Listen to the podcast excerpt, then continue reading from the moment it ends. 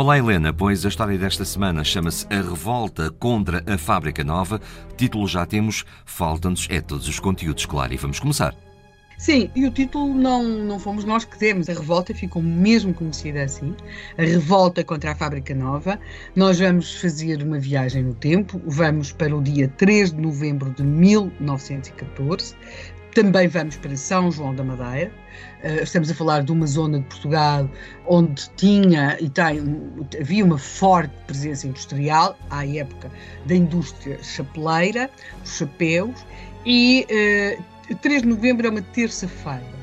Note, no domingo tinha sido o feriado de Todos os Santos, segunda-feira, veio a segunda-feira e na terça há um comício uh, com uma grande presença de operários, das suas famílias e, e, de outras pessoas de São João da Madeira, o comício tem lugar em São João da Madeira, aquilo que está em causa é a chamada fábrica nova, ou seja, grita-se alto, baixas máquinas, abaixas máquinas, Uh, há grande uh, indignação com a possibilidade de, de ser renovada uh, e começar a elaborar aquilo que eles chamam fábrica nova, que não é nova, o edifício é novo, mas a indústria, aquela fábrica já existia.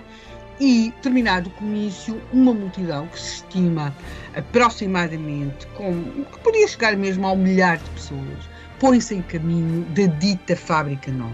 Esta multidão, constituída, estima-se hoje, mais ou menos por um milhar de pessoas, não são apenas operários, vêm também as suas famílias, as suas mulheres, os seus filhos, portanto há uma grande presença de, de mulheres e de crianças também nesta manifestação.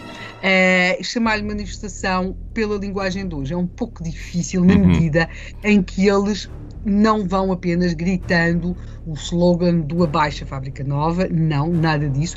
Eles vão armados de varapaus, machados, espingardas, caçadeiras.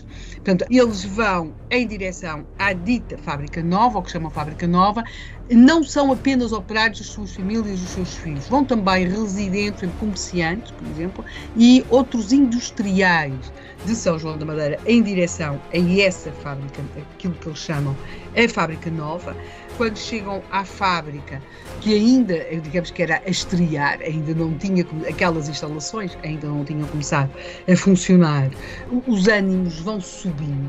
Portanto, eles pretendem não só que a fábrica não comece a funcionar, mas também que algumas das máquinas que estão lá dentro sejam desmontadas, que sejam despedidos os técnicos e operários estrangeiros que tinham sido contratados, na linguagem de hoje, dar formação aos operários daquela fábrica, aos operários portugueses, para aprenderem a trabalhar com aqueles equipamentos industriais e uh, a grande questão é que os operários veem naquela nova fábrica, sobretudo nos aparelhos que estão lá dentro, nas novas máquinas que ela, de que ela está dotada, veem uma ameaça aos seus postos de trabalho.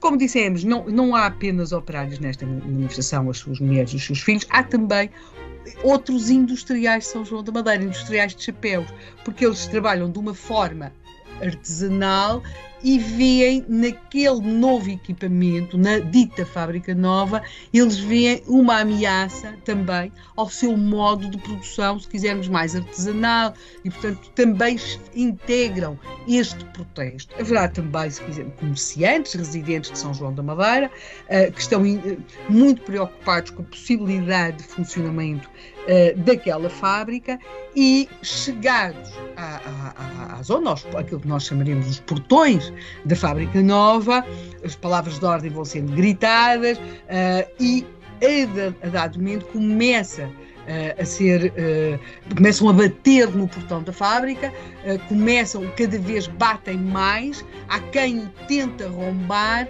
há quem tente subir os muros e, portanto, nós estamos, 3 de novembro de 1914, São João da Madeira está a começar aquela que vai ficar conhecida como a revolta contra a fábrica nova e é ela que nos vai fazer uma companhia algo agitada, é certo, durante esta semana.